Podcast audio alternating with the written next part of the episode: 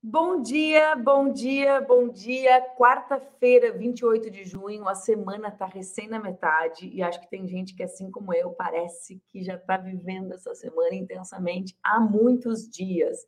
Esse é o Expresso com a Manu, que te acompanha de segunda a sexta, das sete e meia às oito da manhã, aqui nas redes do Opera Mundi. Estou sabendo que tem muita gente assistindo pelo Twitter e pelas outras redes.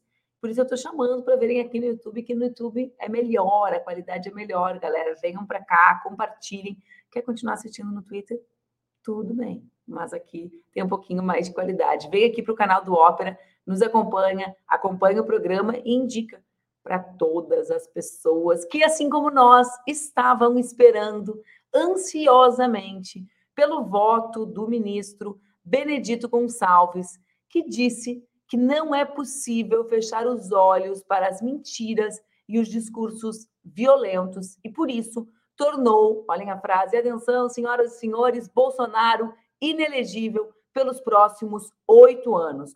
O voto do relator é uma etapa importante do julgamento que a, uh, continuará hoje a partir das nove da manhã. Ou seja, sai do Expresso e conecta no Tribunal Superior Eleitoral, porque ali vai estar tá rolando esse momento, né? A gente quer que Bolsonaro seja preso, enquanto ele não é preso, que pelo menos ele seja afastado da possibilidade de estar nas instituições do nosso país depois dos crimes, de todos os crimes que cometeu. Ontem, durante o julgamento, o ministro Alexandre de Moraes anunciou que o presidente Lula escolheu a advogada Edilene Lobo como nova ministra do Tribunal Superior Eleitoral, como ministra substituta desse tribunal. E ela vai ser a primeira mulher negra, muito uma advogada muito combativa a ocupar esse espaço. Ela vai ocupar a vaga do ministro André Ramos Tavares, que passou a ocupar a cadeira como titular. Ontem também, além desse grande momento no Tribunal Superior Eleitoral, a CPMI dos atos golpistas, que continua acontecendo e tem sido palco de intensos debates e confrontos com o bolsonarismo, mas ontem né, foi aprovado que na próxima terça, 4 de julho, portanto, Mauro Cid, ex-ajudante de ordens de Jair Bolsonaro, vai ter que explicar os diálogos pró-golpe encontrados no celular. Ou seja, na terça que vem, a CPMI viverá um dos seus momentos mais aguardados, porque Mauro Cid parece ser o elo mais próximo da organização dos atos golpistas com Jair Bolsonaro. Hoje é Dia Internacional do Orgulho LGBTQIA. E ontem, durante uma cerimônia que marcou a véspera da data, os ministros Silvio Almeida, dos Direitos Humanos, Paula Pimenta e outros representantes de empresa assinaram o termo de compromisso de proteção às pessoas LGBTQIA. Outras medidas também foram anunciadas pelo governo federal. Uma muito simbólica, que é o lançamento pelos Correios de um selo em alusão ao orgulho LGBTQIA. Isso, isso é um dos marcadores né, da transformação profunda de um governo para outro. Do governo anterior, esse do inelegível, para o governo atual. O governo anterior era um governo marcado pela construção permanente de discursos violentos e que promoviam a violência na sociedade, no interior das famílias brasileiras. Né? Não esqueçam, Bolsonaro é aquele que disse que preferia ter um filho morto, espancado, do que ter um filho gay. Agora, essas pequenas manifestações né, que celebram demonstram que o governo encara todas as brasileiras e brasileiros como cidadãos e cidadãs de igual direito o Dia do Orgulho é um dia marcado por esse simbolismo, mas é, assim como o Dia Internacional da Mulher, o 8 de março, um dia, sobretudo, de lutas, para que a nossa sociedade não seja a sociedade que mais mata pessoas trans no planeta Terra inteiro, né? Em que ser uma mulher ou um homem, uma mulher lésbica ou um homem gay ou uma pessoa trans se submete a um conjunto de violências e ausência de direitos que outras cidadãos, cidadãs e cidadãos não são submetidos.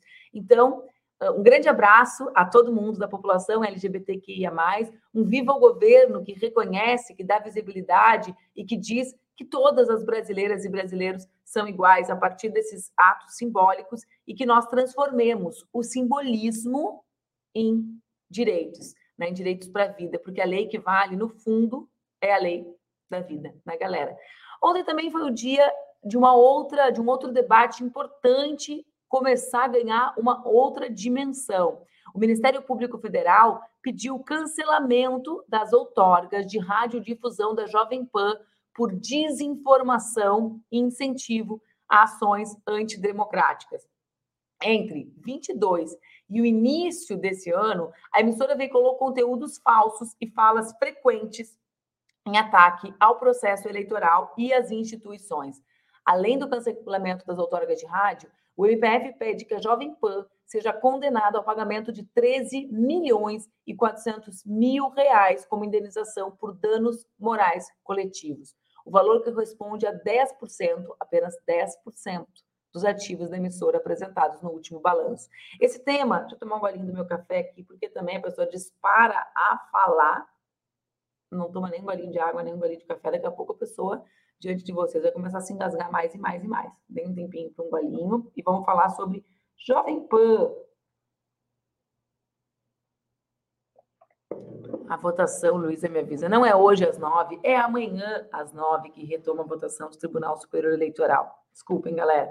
Então, não se esqueçam. Parou essa madrugada e volta amanhã às nove. Eu que estou com muita pressa para ver o Bolsonaro inelegível. Voltemos à Jovem Pan. Isso tem tudo a ver com a CPMI dos atos golpistas, tem bastante a ver com as razões pelas quais Bolsonaro se torna inelegível.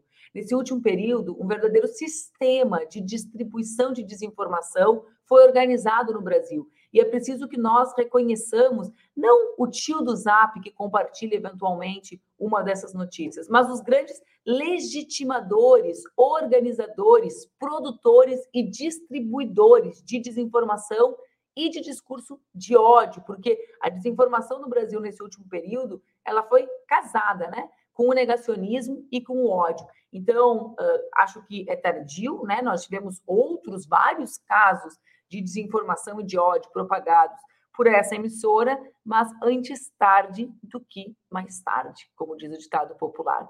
O presidente Lula e o ministro da Agricultura e Pecuária, Carlos Fávaro, anunciaram na terça-feira, famoso dia de ontem, 364 bilhões e 22 milhões para o financiamento da agricultura e da pecuária no país. É o chamado Plano Safra. Quem é aqui do Sul, quem é das, das regiões produtoras, conhece, já ouviu falar, entende, sabe da existência e sabe da relevância da produção agrícola para essas regiões.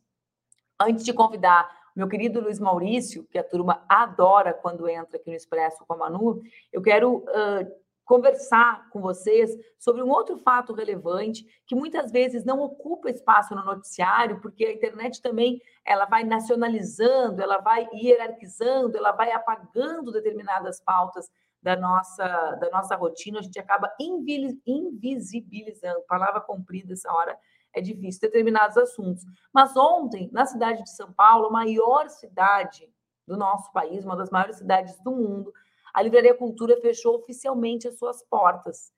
Esse era um espaço muito tradicional em, em São Paulo e em maio, né, no mês, agora dois meses, porque a gente já está no início de julho quase, o Tribunal de Justiça da, de São Paulo confirmou o decreto de falência da livraria. Isso é bastante emblemático, né? É um fim de uma era, né, Luiz Maurício? Vem conversar comigo sobre isso, sobre outros assuntos. O moço tem lançamento. Bom dia, Manu. Bom dia. Sábado. E aí, Luiz, é o fim de uma era, né? Fim de uma era, é... tem muitas repercussões. E tem muita gente falando bobagem por aí. Não é proibido falar bobagem, mas é sempre bom a gente se informar nos locais certos e não aproveitar os acontecimentos para enxertar neles um, uma informação errada, fazer um cavalo de Troia para vender aquilo que a gente deseja. Tem que se ater pelo menos a, a, aos fatos básicos. E nesse fato específico da falência da Livraria Cultura, que não é uma, um assunto novo, a gente tem visto a agonia desse, dessa livraria há alguns meses, pelo menos. É, tem um fato aí importante que é uma, um apontamento para mudança de comportamento do leitor brasileiro, que está preferindo é, é, comprar no online, mas também não é aquela situação que as pessoas diziam assim: é o fim das livrarias de rua. Não é verdade. É, há outras livrarias que estão muito bem, obrigado, há mega stories que continuam fazendo expansão. É, a crise do setor é real, mas não é endêmica. Assim, acho que existe um, um espaço para crescimento ainda do mercado livreiro. E é preciso entender que a cultura a cultura, o estabelecimento não a cultura é, como campo, a livraria cultura cometeu uma série de erros de, de, de, de avaliação de mercado, cometeu uma série de, de, de ingerências do ponto de vista administrativo, isso não é nenhum crime, e empresas nascem e morrem, a gente só lamenta muito pelos funcionários, que a gente sabe que tem um longo caminho aí é, de direitos trabalhistas que podem ser atropelados, como normalmente isso acontece quando uma empresa declara falência ou tem a sua falência declarada. Então fica aqui minha solidariedade aos trabalhadores da livraria cultura, mas a gente precisa entender esse fenômeno que é a dificuldade que o brasileiro tem tido cada vez mais de colocar o livro no seu orçamento, um orçamento que já sofreu tantos ataques, a gente tem uma recessão que está agora indo embora, assim, lentamente, uma, teve uma pandemia, então o livro acaba sendo um, um acessório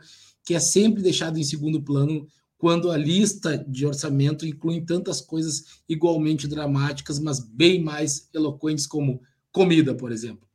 Maurício, deixa eu te falar uh, duas questões, né? Acaba, claro, a cultura cometeu diversos erros, como tu falou, né? Tem muitas reclamações dos trabalhadores da empresa com relação aos seus direitos ao longo desse período.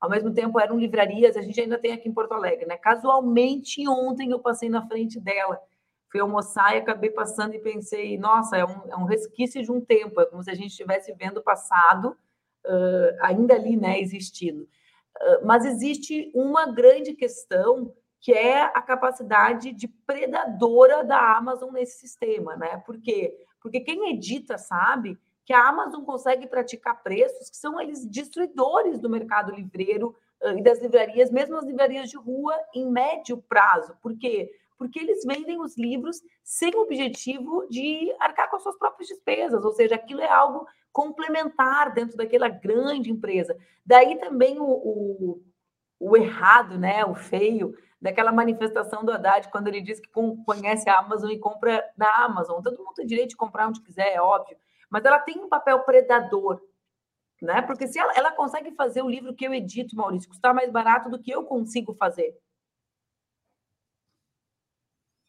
Ela e subsidia, tem... né, para destruir. Ela tem uma política de médio prazo e não de curto, né? E tem esse problema é, real mesmo que é a transformação do modo como a gente compra livro e a cobrança, e aí a gente fala, ah, porque eu trabalho numa pequena editora, então a gente fala muito isso, que é assim, a Amazon eleva o padrão de entrega dos seus produtos. Isso não é uma crítica à Amazon, eu sei que é assim, todos gostam de receber é, é, frete One Day Rush, o sujeito pede hoje, até 5 horas está em casa, só Exatamente. que isso é muito difícil para empresas pequenas. Então o consumidor se acostuma com esse tratamento, e aqui, de novo, não vai nenhuma crítica à Amazon, ele se acostuma e ele diz: Eu quero replicado em todos os estabelecimentos o mesmo tratamento que eu tenho na grande empresa. Aí ele cobra da pequena empresa que tem a estrutura da imensa empresa e não dá certo. Evidentemente, quando a gente tenta é, é, chegar perto deste serviço que é oferecido pela grande empresa, e aí tocou num ponto importantíssimo, que é o preço. Primeira parte. Ah, mas eu não vou comprar na livraria de rua, porque a livraria de rua o livro estava 50 reais e na Amazon está 30. É, sim, mas é óbvio que na Amazon está 30. Você sabe que da mesma maneira que o mini mercado da sua da esquina da sua casa tem um preço e o hipermercado que você vai com seu carro, que você vai no, dentro de um grande shopping, tem outro preço muito mais barato, que comprou atacado, etc e tem uma estrutura maior. Só que há consequências muito graves no consumo quase viciado desses estabelecimentos. A gente se acostumou a exigir o preço como fundamental é, é, é, é, definidor de onde a gente vai comprar os produtos. O que, de novo, não há nenhuma crítica. O problema é que isso ocasiona um tipo de, vamos dizer assim, de, de consequência econômica muito nefasta para o ambiente que você está trabalhando. No caso do livro, por exemplo, se a gente pensar o livro em relação a preço e a distribuição, a gente vai excluir todas as pequenas editoras desse bojo. Porque as pequenas editoras não podem fazer nem preço bom e nem podem fazer é, uma distribuição tão competente quanto as grandes. Então, o que, que a gente vai ter no, no futuro do mercado a continuar assim? Editoras grandes que se travessem de editoras pequenas para poder ter esse verniz de, de, de, de culto da editora alternativa, independente, mas que, na verdade, estão, são só selos que estão a serviço de um grande conglomerado que domina tudo e que dá a nós a ilusão de escolha. Aí sim é um problema, aí eu faço um juízo de valor. Assim, o capitalismo não pode tolerar a liberdade de, de de posição cultural, que é uma coisa muito importante, a diversidade bibliográfica é importante, não é possível que uma empresa ofereça tudo aquilo que um consumidor de cultura quer, e aqui eu estou dizendo consumidor de cultura, não estou fazendo nenhuma ah, é, é, é uma abstração, um sonho, uma idealização do mercado editorial, é isso mesmo, consumidor de cultura, é um consumidor, é, mas é de cultura. Então, a cultura tem um, um, um, um, campo todo específico que é diferente de consumir, sei lá, é, detergente, é eletrodomésticos. A cultura tem esse, essa especificidade. Então, quando essas grandes empresas aparecem, elas sempre oferecem a questão do preço e a questão da comodidade. É mais cômodo comprar ali, é mais barato, é mais acessível. E esse acessível acaba virando, no médio prazo, o, oposto daquilo que se propõe, porque fica cada vez mais difícil encontrar coisas fora daquele cercadinho e cada vez as coisas daquele cercadinho estão absolutamente definidas por parâmetros que não são propriamente culturais. Viu, Luiz? O Rogério, ele trouxe uma questão aqui, passou o comentário dele na tela, eu não quis te interromper, que é sobre a política de preço único, né? Como os Estados Unidos e a Europa têm. E olha, olha como a gente tem sempre coisas que a gente não pensa, né? que eu fui legisladora uma vida inteira, né? Sou uma leitora, digamos assim, compulsiva, porque a compulsividade é um traço da minha personalidade para várias coisas, para o café, para os livros. E eu, claro, a gente pega um livro europeu, pega um livro na Argentina, ele tem o preço impresso na capa, né? O preço de capa é literalmente preço de capa, né? Tá ali na capa.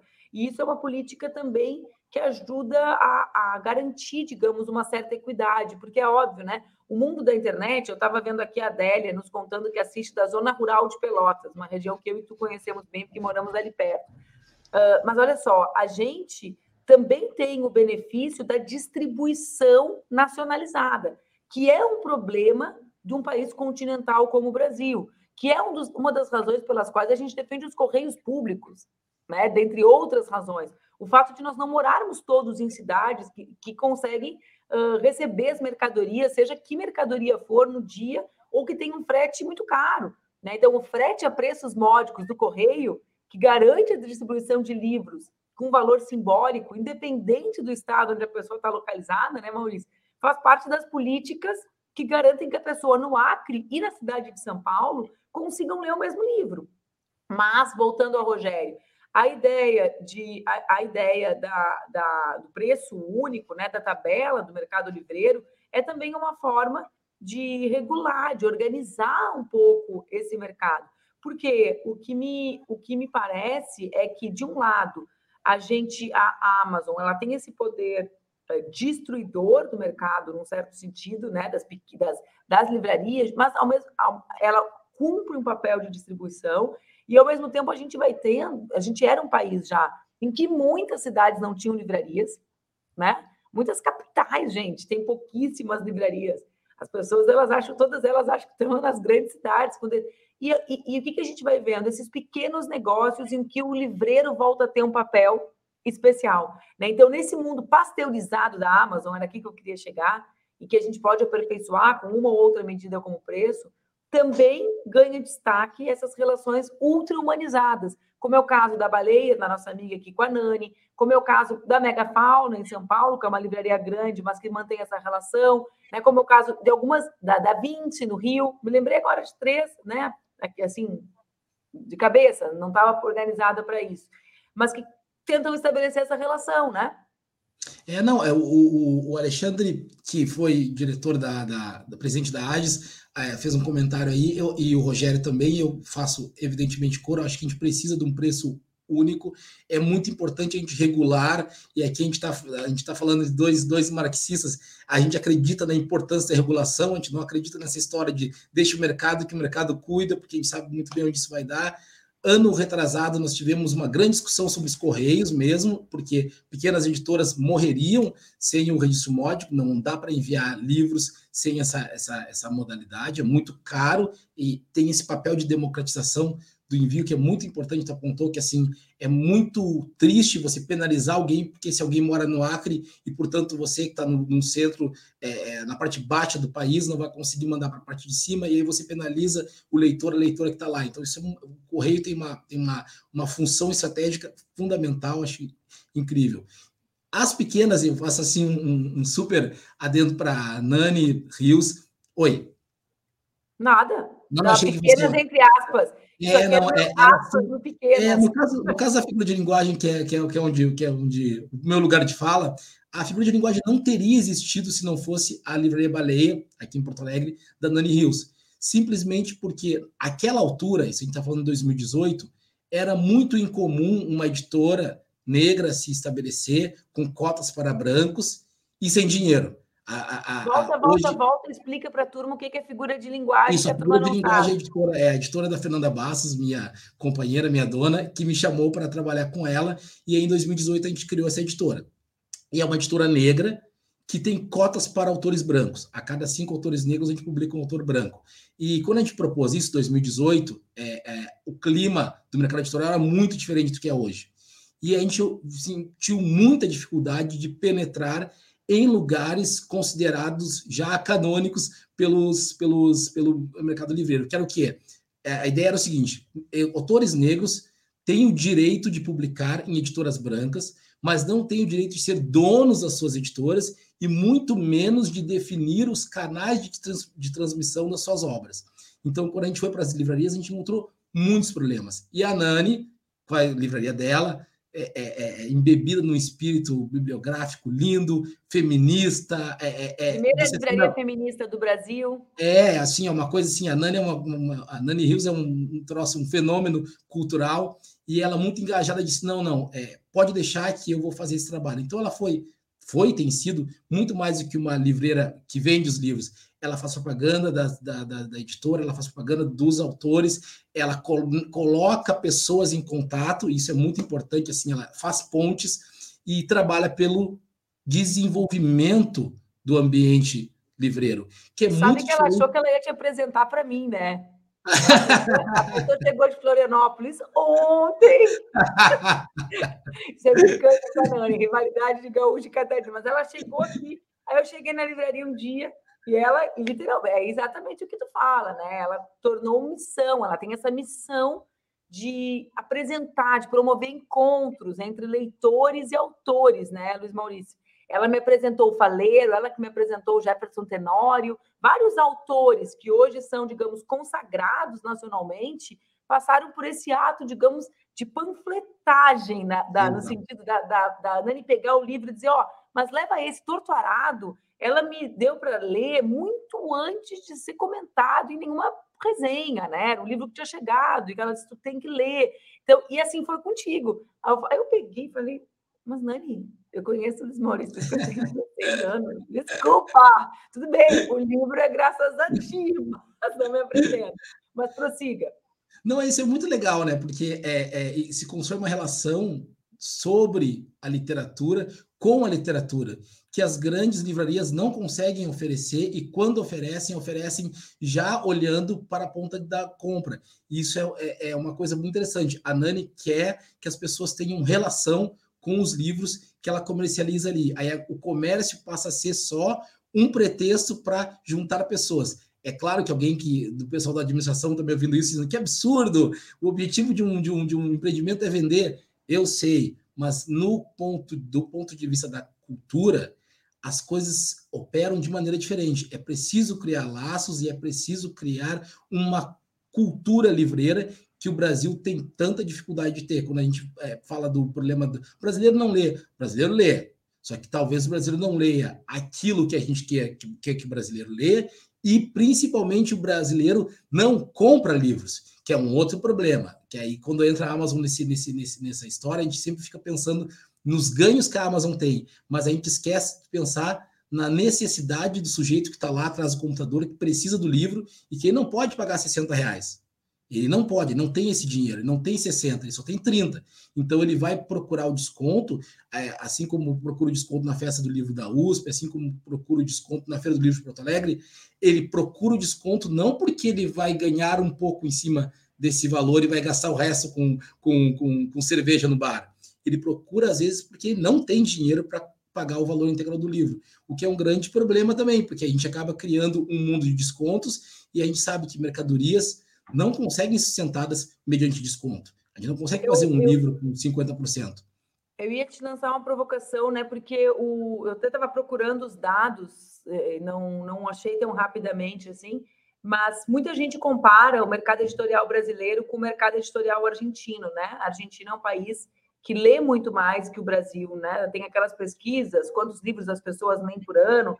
Eu lembro, eu tenho grandes amigos que são livreiros na Argentina, que são donos de pequenos editoriais e, e que tiveram, digamos, apesar de todas as limitações físicas impostas pela pandemia, conseguiram sobreviver muito pela ascensão do livro durante o período da pandemia, né? ver que mesmo os clubes de leitura, como o que eu coordeno, ontem eu saí numa matéria com a Ópera, Luiz Maurício, eu me achei assim, alcançou, ah, é. a posição da, da rainha, fiquei no mesmo, citada na mesma matéria, só citada. Ah, eu estou dois graus de separação da Oprah, coisa incrível isso. Não, ela não recebeu a matéria, mas eu sim, já me basta para minha cabeça. mas, ó, e aí, e, e muita gente compara os dois mercados editoriais. E eu uh, quero te fazer uma provocação com relação a isso, né? Porque e, e, e vou, vou tentar alcançá-la. A Argentina é um país que lê muito mais que o Brasil, mas a Argentina não foi um país em que a maioria da população que descende de mulheres e homens escravizados foi proibida de acessar a educação formal. Então, quando a gente fala sobre o Brasil, é impossível pensar qualquer tema, né, Luiz Maurício, sem colocar a maneira como o nosso país foi organizado enquanto nação e os impactos permanentes disso em todas as áreas de, do desenvolvimento nacional, inclusive nesse hábito da leitura. Eu li certa vez um trabalho que justamente abordava a diferença da musicalidade e das expressões orais no Brasil com relação às expressões escritas das artes em função disso. Né? Eu lembro que esse trabalho comparava também a musicalidade argentina com a brasileira, ou seja, a diversidade musical brasileira como manifestação artística oral, né? Em, contra, em contraposição à manifestação escrita em função da proibição do acesso a isso. E eu, e eu, e eu claro, a gente está falando aqui do, do, outro lado, né? Que é o mercado editorial, as pequenas livrarias, as pequenas editoras, mas existe também um debate sobre o público consumidor. Quem lê num país em que a leitura foi proibida para grande parte da população durante tanto tempo e há tão pouco tempo, né? Isso é muito, muito, muito interessante, porque a gente sempre gosta de olhar para os argentinos como, especialmente nós negros, assim, diz assim, olha, lá houve um genocídio, lá eles disseminaram a população negra, e a gente se sente muito confortável com isso, no sentido de que, pelo menos aqui não é assim, aqui nós somos maioria negra, o IBGE diz isso, está tudo, nesse aspecto está resolvido.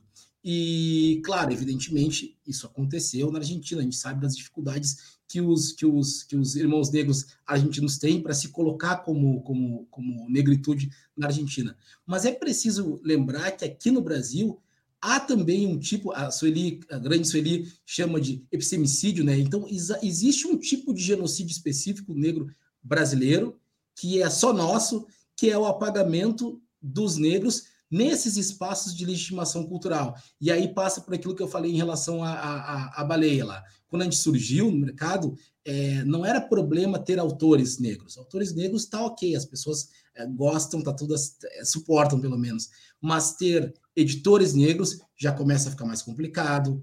O Wagner da Malê sabe disso, a, a sabe disso, muito antes de todos nós. É a, a Fernanda é, sabe disso. Quem, quem é editora negra sabe disso.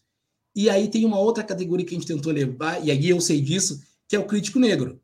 É, alguém que vai dizer o que, que livros são bons e que livros são ruins, ainda que tenha toda a formação é, é, é acadêmica para fazer isso, recebe um carimbo muito negativo.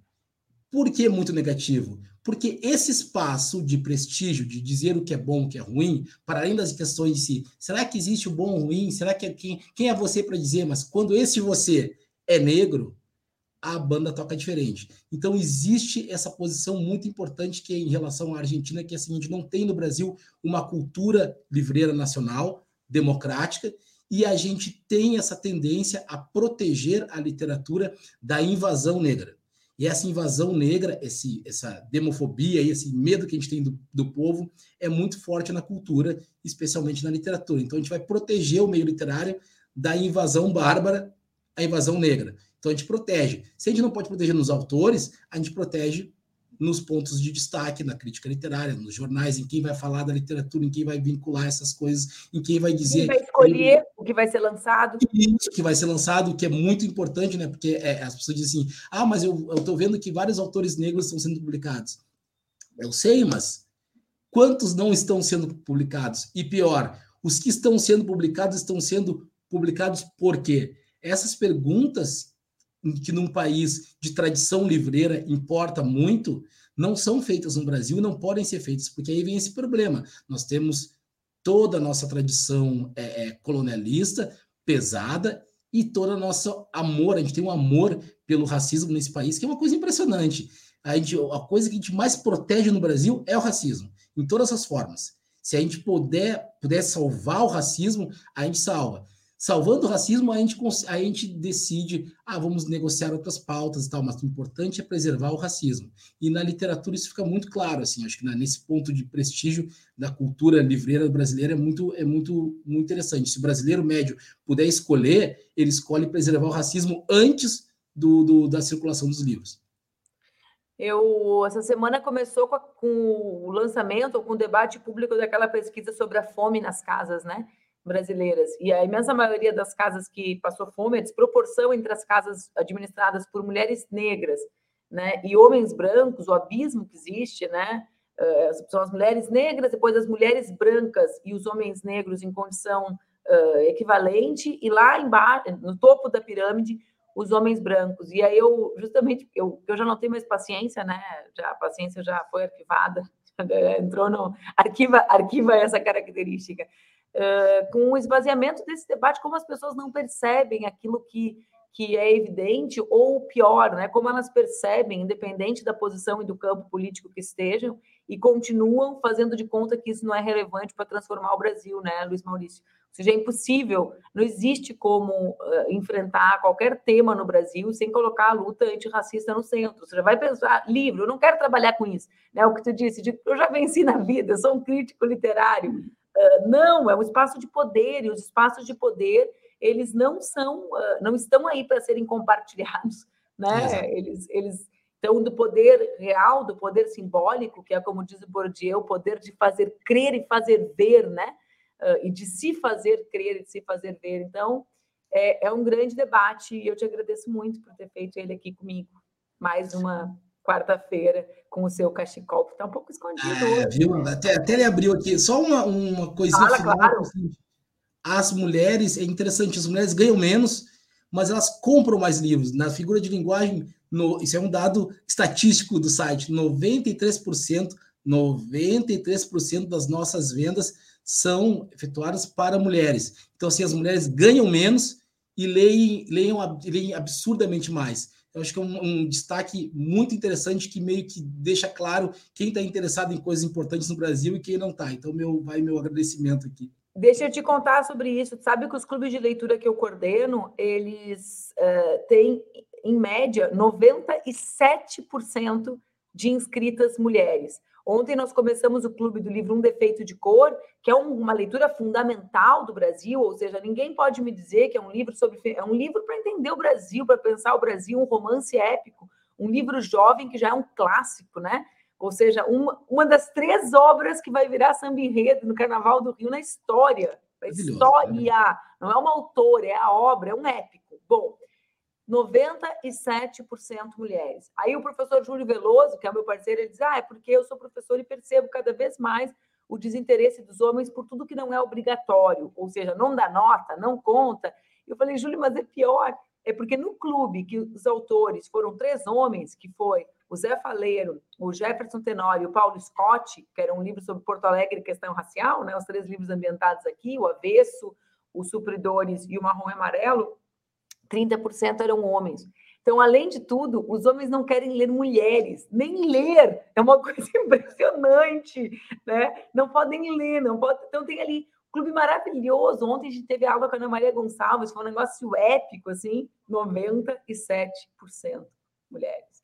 Então, bate com os dados da editora, viu?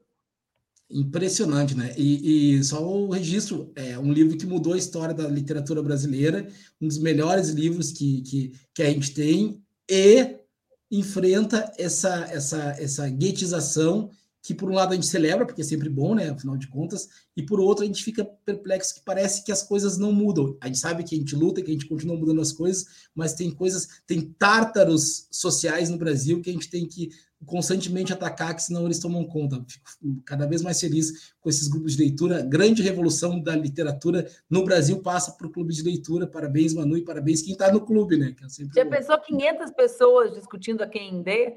Cada uma quer um futuro para ela, aí o pessoal fica. O pessoal não sabia que o Luiz Gama existia. Olha ah, a loucura. Né? Um defeito de cor fez, a sociedade, fez uma parte da sociedade brasileira intelectualizada saber que existia um homem que foi um herói nacional chamado Luiz Gama, que as pessoas não sabiam nem que existia. Então, é muita estrada para caminhar e para apagar essa chaga que a Sueli Carneiro, como tu disseste, chama né, dessa grande morte, desse apagamento epistemológico dos homens e das mulheres negras. Um beijo bem grande, viu, Luiz Maurício? Manda Obrigado, um beijo Manu. Ela está nos assistindo, né? Então, só estou mandando por ti, por delicadeza. até quarta Valeu, valeu. Até mais, Manu. Até mais, gente. Gente, agora, aqui no Expresso com a Manu, hoje é quarta-feira e é dia de somos as palavras que usamos. E hoje a gente vai trabalhar um pouquinho com misoginia algo que tem a ver com o debate que está permeando aqui o Expresso sempre. Né? Ontem a gente debateu com a Áurea por que é tão difícil uma mulher permanecer na política. Vamos lá? Vamos conhecer o que é misoginia? Você sabe o que é misoginia? É a repulsa, ódio ou aversão profundos evidenciados a partir de atos de violência verbal, simbólica, física, psicológica, sexual, moral a tudo que representa as mulheres e o feminino. Qual a diferença entre misoginia e machismo? É evidente que esses conceitos, assim como o de sexismo, estão relacionados entre si. Ocorre que se a misoginia é a forte aversão, repulsa e ódio ao feminino, o machismo é a crença na superioridade do homem sobre a mulher. É impossível um misógino não ser machista, já que o machismo é a forma dele manifestar o seu ódio, mas é possível que um machista, aquele teu amigo que ainda acha graça da piada idiota, não seja um misógino. Por hoje é só, pessoal. Um dia feliz, um grande dia. Amanhã continua o julgamento de Jair Bolsonaro e a gente se encontra todos os dias às 7h30. Lembrem, galera, compartilhem, digam para os seus amigos que dá para assistir mais tarde. Geral reclama que é muito cedo, gente. Mas é o horário de sete e meia da manhã, das sete e meia às oito. Pô, é não tá cedo demais. Eu queria começar às seis e meia, mas aí não deu. Vamos lá, até amanhã. Um beijo, um bom dia, fiquem bem.